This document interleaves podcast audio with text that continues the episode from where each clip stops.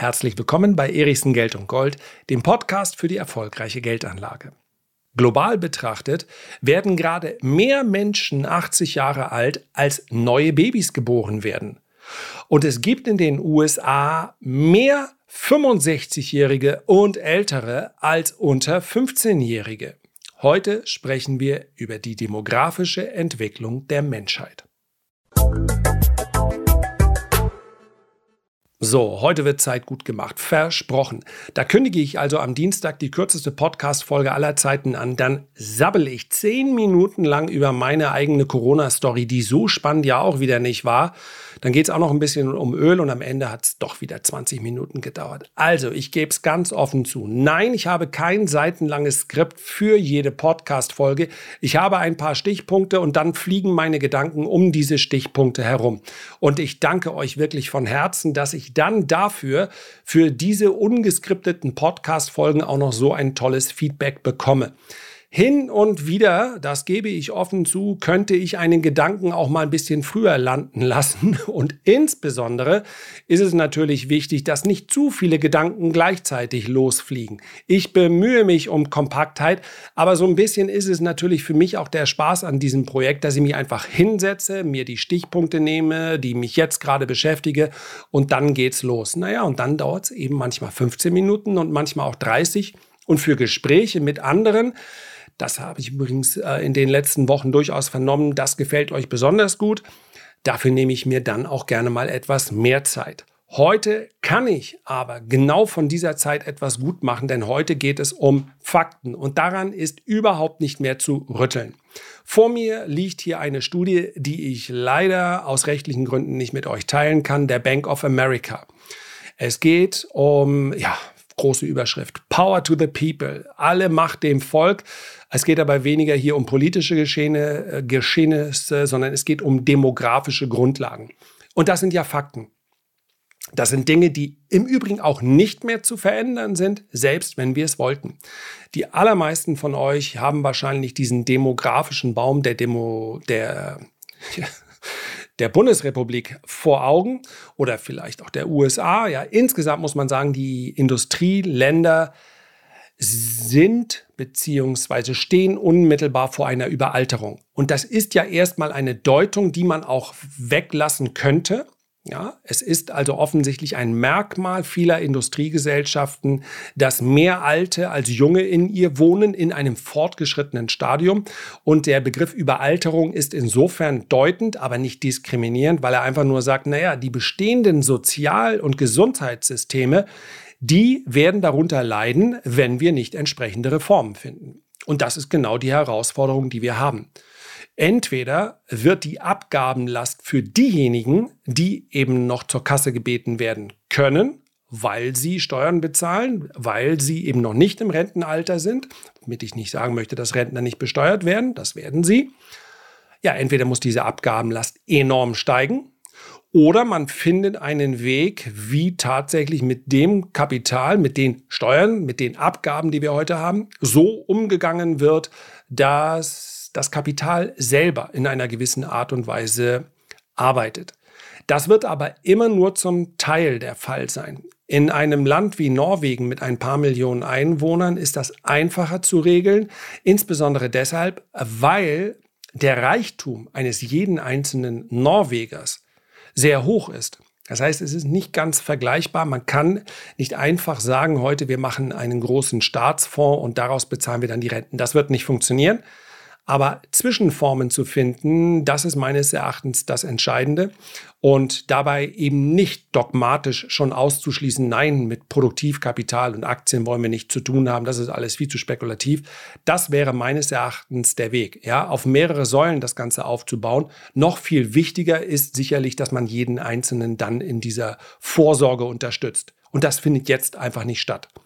Ja, man kann nicht in so viele Sachwerte investieren, wenn man nicht über ein größeres Einkommen verfügt oder ein größeres Vermögen gar. Und dann zu sagen, wir schmeißen auch noch denjenigen äh, Knüppel zwischen die Beine, die beispielsweise in Aktien investieren möchten, als langfristiger, ähm, ja, in einer langfristigen Form, in langfristiger Vorsorge, das ist meines Erachtens verkehrt. Und die Kritiker werden sagen, ja, ich zahle sowieso schon nur 25% Abgeltungssteuer. Ja, aber das ist ja gar nicht der Gedanke dabei. Wenn es um Vermögensaufbau geht, möchte ich gar nicht diese Abgeltungssteuer bezahlen. Ich möchte ja diese Anteile langfristig behalten. Und die Dividende wird ja auch nochmal besteuert. Also wenn es um Vorsorge geht und es könnte ja eigene Konten dafür geben, dann sollte es eigene Gesetze geben. Natürlich soll der Spekulant nicht davon profitieren. Nicht mal ansatzweise. Das wäre geradezu verrückt. Ja, aber in den USA gibt es das ja auch. Es gibt eigene Konten, da kann ich nicht beliebig rein und raus zahlen, sondern die sind bewusst für die Rente. Warum nicht so etwas Simples auch bei uns einführen? So, darum soll es aber heute nicht gehen und ihr merkt schon, ich bin auf dem besten Weg, meine Ansage, das jetzt äh, Zeit gut zu machen, schon wieder zu boykottieren. Es geht heute um ein paar demografische Grundlagen bzw. Entwicklungen, die maßgeblich unsere Zukunft beeinflussen werden. Und das, wie gesagt, ist in den allermeisten Fällen auch schon unumkehrbar. Ja, natürlich kann sich von heute auf morgen die Stimmung pro Kinderkriegen sehr schnell ändern, aber wenn man sich langfristige Entwicklungen so anschaut, dann ist es zumindest mal nicht die wahrscheinlichste Variante. Und ich möchte einfach nur ein paar Fakten mit euch teilen und die heute weitestgehend unkommentiert lassen. In kommenden Podcast-Folgen wird das natürlich immer mal eine Rolle spielen, denn es sind letztlich Entwicklungen, die noch über diesen aktuellen Gefahren, die uns natürlich umgeben, noch darüber stehen. Denn sie sind, wie gesagt, unumkehrbar. Und wenn ihr Lust habt, wenn ihr es nicht verpassen möchtet, dann gerne hier diesen Podcast abonnieren. Das ist einfach nur für mich Zeichen der, der Motivation und der Anerkennung. Insofern gern genommen. Bank of America, ich habe schon gesagt, die Studie betrifft um, ja, wie viel sind das? 117 Seiten. Aber ich möchte mich, wie gesagt, auf ein paar Fakten, die hier ganz am Anfang dieser Studie stehen, konzentrieren. Was denkt ihr eigentlich, wie viele Menschen bisher auf diesem Planeten gelebt haben? 108 Milliarden waren es bisher, die gekommen und ja, so ist der Lauf der Dinge dann auch wieder gegangen sind. Global betrachtet, ich habe es gerade eben schon im Intro gesagt, werden gerade mehr Menschen 80 Jahre alt, als neue Babys geboren werden.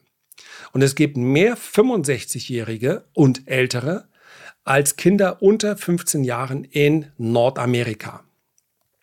Indien wird zwischen 2020 und 2050 183 Millionen Menschen in die Arbeitswelt entlassen. Das entspricht in etwa der derzeitigen Bevölkerung von Deutschland, Frankreich und Kanada zusammen. 183 Millionen Working People.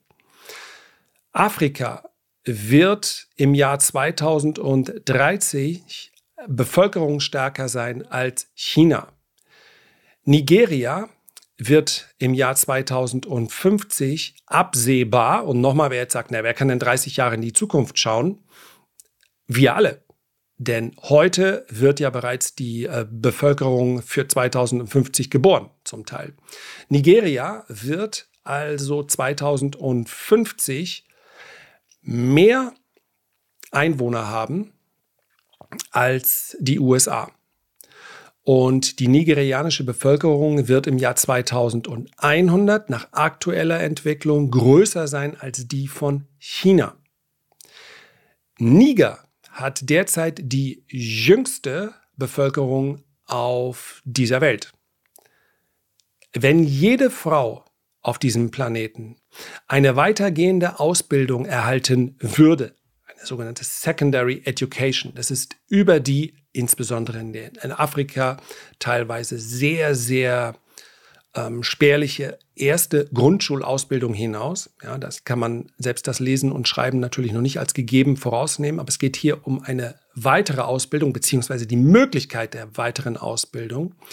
Dann geht man davon aus, dass es im Jahr 2050 drei Milliarden weniger Menschen auf diesem Planeten geben würde, weil es eine ganz klare Kurze Erklärung. Es gibt eine ganz klare Korrelation zwischen der Entwicklung hinsichtlich der Ausbildung, also der, ähm, jetzt fehlen mir gerade die passenden Worte, hinsichtlich der, ähm, ich muss, Sekunde.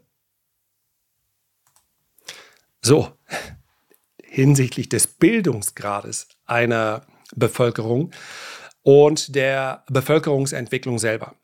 Sprich, je schlechter ausgebildet die, insbesondere die Frauen, desto mehr Kinder bekommen sie. Gilt auch für Männer, aber bei Frauen ist diese Entwicklung leichter zu messen. Also das würde eine, eine ganz, ganz große, einen ganz großen Unterschied machen.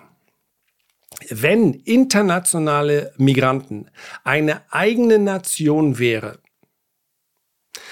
dann würden sie derzeit die, das viertgrößte Land der Welt darstellen. Muss man sich mal auf der Zunge zergehen lassen. Wenn internationale Migranten eine eigene Nation darstellen würden, dann wären sie die viertgrößte auf diesem Planeten. Im Jahr 2022 haben 252 Menschen mehr Vermögen als eine Milliarde Frauen und Mädchen in Afrika, Lateinamerika und in der Karibik zusammen. Die Pandemie hat alle 30 Stunden einen neuen Milliardär hervorgebracht.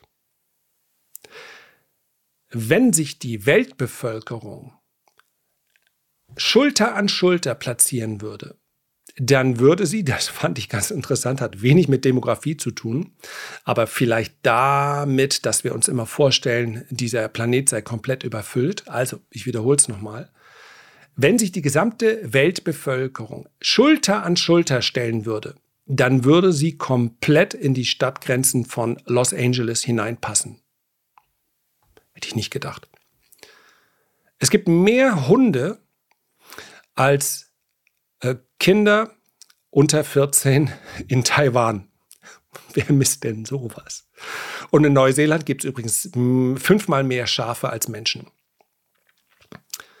Ernster, seit 1995 hat das Top 1% der Wohlhabenden 20 mal mehr Reichtum aufgebaut 20 mal mehr Reichtum aufgebaut als die unteren 50 Prozent.